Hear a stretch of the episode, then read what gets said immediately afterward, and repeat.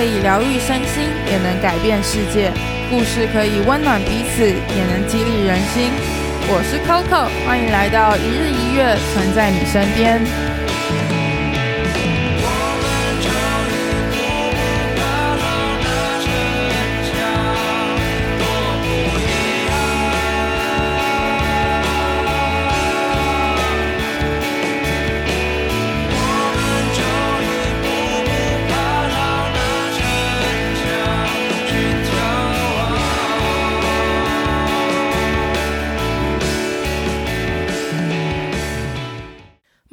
大家早安，我是 Coco，欢迎回到一日一月，存在你身边。今天是星期三的一百种生活，那就让我们继续来听阿宗的访谈人生吧。那我想要问你，就是平常在邀请来宾的时候是怎么邀请的？你是寄 email 吗？还是就是通常应该都是寄 email 吧？在这个年代，那在寄 email 过程当中，这个交流会遇到什么样的困难？就是我们，因为我做的是呃。真实的人生故事的这种节目，对，那但是我们节目的核心是讲信仰，对，那我我们如何找来宾，就是在一些教会的论、教会的报纸，然后或者是一些有有一些有一些蛮呃在商业电视台有名气的一些基督徒，也可能存也也在商业媒体，我们也可以找到他们的故事。甚至在商业媒体讲他们他们的信仰这样，所以我们大概都是在网络上找。那我们找好之后呢，其实我们蛮谨慎的说，因为呃，我们 Good TV 的就是这个节目其实算是一个在教会界当中算比较大的平台。那你播上去之后，很多人都有可能看到，所以我们在联联系的过程会相对谨慎一点。就譬如说我们在我们在看到报纸之后，我们要去找到他所属的那个教会。然后问那个教会的牧师，就是呃负责去，就是跟他长期交流，然后互动的牧师，就是问他愿不，就是问他觉得，哎，这个来宾最近的状态 O 不 OK？就是家庭啊、工作啊，然后还有信仰状态如何啊，适不适合上节目这样子？对，那我们要各方面确保之后，牧师觉得 OK 了，我们才会跟教会要电话，我们再打电话给这个给来宾本人，然后。他他的意愿就很，接下来他就是他的个人意愿的问题。如果他愿意的话，我们就会跟他约时间，会先有一个私底下第一次的访谈，然后做完访谈之后，我就是我们大概知道说，哦，他的故事，他的故事大概是怎么包装，然后重点是什么，然后我得要做一些，比如说我们呃，大概访谈两三个小时，我就要把那个东西整理成一个一个文件，那可以给主持人看，然后我还要打节目的脚本，这样子。然后之后我们才会真的上节目，这样。对，我们的工，我们大概邀约来宾到录影，大概是这个这个流程。我很好奇的是，是因为 Good TV 就是很是以信仰起家的一个电视台，所以说他们会很注重那个灵性的成长，一定要去问那个牧者，对，对，一定要去问牧师他们。哦，所以那如果你你有遇过那种就是牧者就是笑笑跟你说，嗯，他超烂，就是 你有遇过吗？有遇过吗？呃，他超烂，他可能不会说他超烂，他只会说，嗯，他状态还没有很稳定，不建议他上节目。哦，就比如说啊、呃，好，我我我有个例子可以举，去年呃，去年十一二零一九年十一月，我我找了一个故事，他是在我是在苹果，好像在苹果日报找到的吧，他是一个大概是类似在，他是一个嘉义人，他是一个嘉现在住在嘉义的一个大叔。然后他之前是，他之前是类似那种呃台湾的情报情报局情报局在那边工作，然后他就是负责侦缉一些大型的黑帮案件，或者是那种比较有规模式的那种犯罪，都是他去破案。对，那好酷哦。对，那他现在在嘉义，他是那个嘉义高跟鞋教堂的那个主要经营的负责人，这样子。那我。我我就知道说，哦，他的故事一定可以做一些很很很，就是高低起伏，就是很精彩，而且他他甚至就是因为他他后来被被那个被那个情报单位给赶出来，那主要是因为他在职场上背了黑锅，那后来他就想要去拿着枪，就拿他就想说要密谋，要拿着枪去砍那些，就是去杀那些曾经他让他背黑锅的人，这样。只是最后因为信仰的关系，他没有做成功。对，那我们就是想要邀约这个故事。那距离他做这件事情到他后来信主到现在，大概也有七八年的时间。对，那我们就相信说，哦，他是一个可以上节目去信仰是如何改变他的性格，让他不去做复仇的这个动作。那还有他现在的婚姻啊，因为其实就是婚姻可能有一些状况怎么样，也都可以信信仰也可以来解决。那我们节目大概都是聊说信仰带给他们改变。那只是说他的他状况比较特别，是呃牧师怕他在，因为他最近他最近可能信仰才刚开始比较稳定一点，牧师觉得。那我们觉得说，那他觉得说怕我们当我们上完我们的节目之后，会后后面会有很多的单位都想邀请他去讲他的故事，那怕他觉得说，哎，就是就是有点类似说，哦，可能自己有一点小红小有名气了，然后怕他会骄傲或者是怎么样的，所以牧师就觉得说，哎，不建议他这么做，不建议他现在来上节目，所以他觉得说，大概再隔一年再找他这样子。对，所以这个这个故事我现在就没有在，就只有放着做记录，就没有再碰，我就去做其他故事这样。嗯，好吧，这这个东西有点在我心中有一个小小的 bug，就是关于牧者可以去定义你的生命程度的这件事情呢。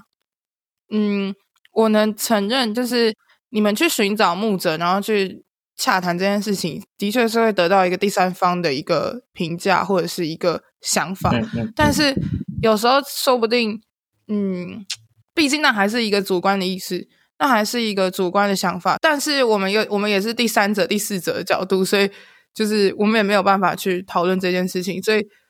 Go TV 可以去愿意去做这个 double check，我觉得很好。但是这部分我可以我我可以回答你，就是呃。因为我觉得开始工作之后，就是你你你所做的事情是不是只有做自己开心？那如果你是在一个更大的体制之内，一个公司行很大的公司行号里面，你所播出来的东西是要让所有人都可以接受的，就是这个东西才能够继续进行啊。除非除非那那我觉得我在这个体制之下，那我为了符合大家需求，那我希望这个故事可以好好的播出的话，那我觉得我就得摒弃。某部分自己自己对这件事情的看法，对，那当然这这个这个不是我愿意，但是我觉得这个是比较成熟的做法，是说每个人都可以接受才重要嘛。那假设我今天出来创业，我我大概就不会去，我大概就不不一定会要牧师同意这件事情，我才去邀那个来宾，我就不一定会去做这个动作。对，那对，如果今天是我自己创业，我自己去访谈，那我就觉得这个这个部分还好，但但我觉得说。反过来说，就是呃，牧者同牧师同意这件事情有什么好处？我觉得确实有它的好处。譬如说，呃，我有些来宾是来来来我们的节目讲一一对夫妻来他们来节目讲他他们外遇的过程，对，两个人都外遇或者其中一个人外遇，那他们的关系如何修复？那呃，会不会外遇这件事情呢？就是当然，假设我们假设有一种状况是。我我们先联络来宾，然后来宾跟我们说，哦，他的就是他其实没有，他其实没有想要，就是他们现在已经没有这个问题，那他们愿意上节目做故事。可是也许播出之后，假设他有头有脸，然后他外遇被狗仔拍到，那那他来他来节目讲的东西基本上就不成立。对，那有一个第三方的人，就是有一个教会的人出来，那教会的人他既是代表一个机构。那他可以跟我们 Good TV 这个机构来互相对谈，那他也可以代表来宾的教会，等于是他亲近的人来跟他互动。那有等于是我们中间的一个，对，他可以协调啦，就是有出问题的他可以协调，对，有出状况他也可以主动告知我们，就等于是有一个第三方的监督，我觉得是好的。当然你说那个教会牧师贴标签有没有？我我相信有，我相信有，但是但是。就是我就不做这个预设啦，对，那我我觉得如果是我今天是我自己，就我我曾经，比如说我现在做一个故事啊，这个来宾他是一个涂鸦艺术家，那他在他在成为涂鸦艺术家之前呢，他去，我就不说哪一间教会，他他的女朋友就是进了教会，然后进了教会之后，两个人感情变得非常的多，因为这个女生突然不能接受这个男生所有的一切。他们之间原本都很能够彼此了解。那男生为了去迎合那个女生，然后他去了教会。可去了教会之后呢，他也受洗，他也祷告，他也很热情的参加服事，甚至为了他去把他礼仪师的工作给辞掉。那为的就是要迎合这个女生。可是最后这这段感情还是没有结果，就是最后女生还是选择跟他分手这样子。那他丢了一段感情，又丢了一又丢了一份工礼仪师的工作。他为什么要去做礼仪师工作？是因为他。他代替他的妈妈去养他的外婆，他负责他外婆的看护费，而且哦，他外婆还失智，还有骨折的问题，所以说非常难照顾。就是一个很辛苦的孩子，在教会受了这么多，就是丢了工作，然后还要扛这么多压力，结果你看进了教会之后，反而过得更惨。这这在外人来看不是很瞎吗？就是这个信仰怎么会这么瞎，让一个人更惨？可是呃，最后这个人。就是他真的开始真正决定说好，相信上帝的时候，他就开始把他的那个才艺拿出来卖，就是开始在西门街头帮人家呃在包包啊那个衣服上画一些图案，赚一点钱这样子，就是也是撑得很辛苦啦。然后最后他是被被那个西门町的一个涂鸦艺术团队的团长给挖角挖进去了。对，那后来他等于是一个小小的一个翻盘，然后他就成为。他后来接了很多像周杰伦 M D 的涂鸦场景，然后还有去中国有嘻哈，然后去做去去做那个装置艺术，就是各方面他都开始走红了，然后有点名气。那可是在这段期间，他还是很不敢回到教会，因为毕竟回到教会去唱诗歌或者是去听听听讲道，其实都会有一些回忆，所以他不敢去教会，他有点不想，有点排斥进教会。对，但后来他还是找到了自适合自己的另外一间教会。那其实以我们节目的立场来说的话，嗯，你如果如果没有稳定在聚会，我们基本上不太会找，因为一个被生命被上帝改变人，其实其实我觉得百分之九十或九十五应该都还是会选择正常聚会啊。对，对，我觉得那是一个很很大的一个原则嘛。对啊，那我所以我们大概在。今年我邀到他来，就当我来宾。那呃前几年两三年前，其实我们团队有人在邀他，只是他那时候并没有在聚会。可是你说他的他的人生有没有改变？有有，但是他只是他没有在聚会。而且我们问的那个教会是他原本的那间教会，对啊，对。可是原本的教会并没有很完全知道他的状况，对，嗯哼嗯哼，对。那我觉得他后来去到一个新的教会，也稳定在那边，所以。我们等于是找到一个机会这样子，那我觉得也唯有，我觉得我们讲这种信仰的故事，也唯有在教会的保护之下，哈，我觉得他也会比较放心，比较安心一点。对，因为如果他到时候被批评，教会的人也可以支持他。当然前提之下是他跟教会有个好的关系，对。可是你说他现在跟跟前一个教会的关系恢复怎么样？其实恢复还不错，但前一个教会不是每一个人都认同他，对。所以，变成是说，我们在找来宾，其实会有一个很复杂的过程。有时候你也可能会牵涉到一些很复杂的人情世故，然后你自己只能透过你，你跟来宾周遭的人的呃对答，还有你提问，你可以拼凑出一个他大概的人际关系的状况。做这个故事蛮蛮，做这个节目蛮蛮麻烦的，对。但我觉得这是小危险呢。就像我自己在做专访的时候，如果去查很多的资料，我都会心中会有一种疑问，就是诶，这个人是不是真的是这样？那有时候我在听他的音乐的时候，就是作品的东西其实是很直接的，作品所呈现出来的东西，我听到了，我就会知道，我就去猜测这个人的想法，跟跟你一样去找他身边的人在想的事情，然后去拼凑出他的蓝图。可是这有时候又很有趣，就是你在跟他对谈的时候，你就会发现，诶，也许就是。他可能长得就是像这样，他地图就是长这样，可是他会自己擦掉某一块山，或自己擦掉某一块河，可是他不想让别人知道，可是其实全部人都看得到。就是这个状态下，你会怎么样去嗯去抓去拿捏吗？对，去拿捏这一个分寸。就是我们找到来宾，然后邀他，我们让他在录影之前，我们不是会有一次私底下访谈两三个小时吗？那。那那两三个小时，我们从原生家庭到他现在的所有的人生历程，我们都会聊。其实我觉得在那个那两三个小时里面，其实会有点像咨商一样在对谈，就是我我我我们去深度了解他当时某个人生阶段为什么要做这个决定，对，然后还有你你怎么那么做，就你会抛出一些问题，你从他回答的过过程中，你就大概知道说，哦，这个人大概是什么个性，然后从他的用字遣词，你就可以大概抓得出这个人的性格，这个人的信信仰价值，这个人的价值观大概是怎么样，大概都都可以抓得到。那当然。也也当然也有可能会有漏网之鱼，但是呃这种东西就是靠经验，就是说我们节目大概也访了一两一千两一千三一千四百个来宾吧，一千三百一千四百几的的人，就是形形色色的人，其实我们制作人可能都看过。那他在访谈过程中，其实他已经可以很快的归纳出哦，这个这个人大概是我以前有哪些有同样同样类型跟他一样的，那你大概就可以猜测出。他讲的话是真是假？这样，那当然，其实有时候有有有时候也防不胜防了。就比如说，我们有一有一对来宾，就是他曾经他是某一间社福机构很高的很高阶的主管，社福机构他在做社社会福利。对，那他来他来我们真情讲的就是他因为之前外遇，然后结果就是因为信仰，他跟他太太关系又修复，只是说没有想到在。节目播出一两年后，大概是在二零一八年、二零一九年初吧，就是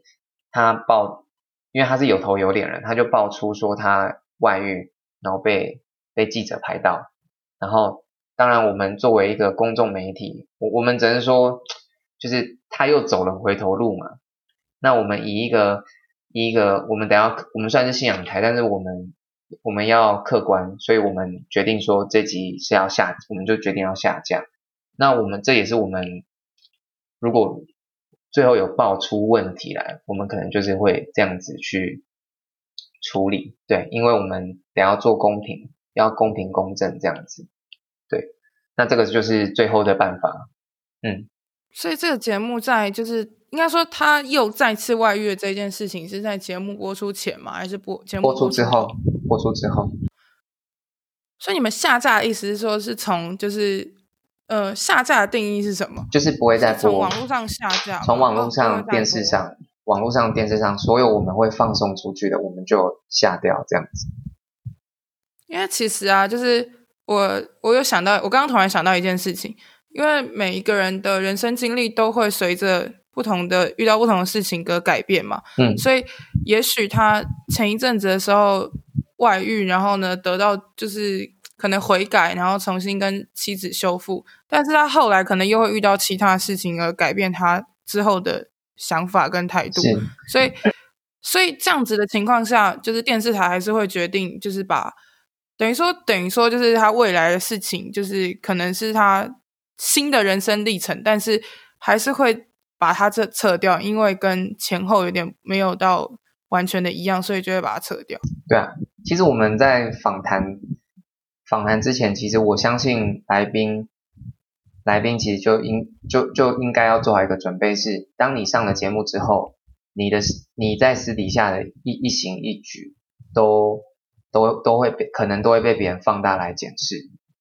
对，那所以意思是说，你上了节目之后，你可能就会就要做好一个心理准备是，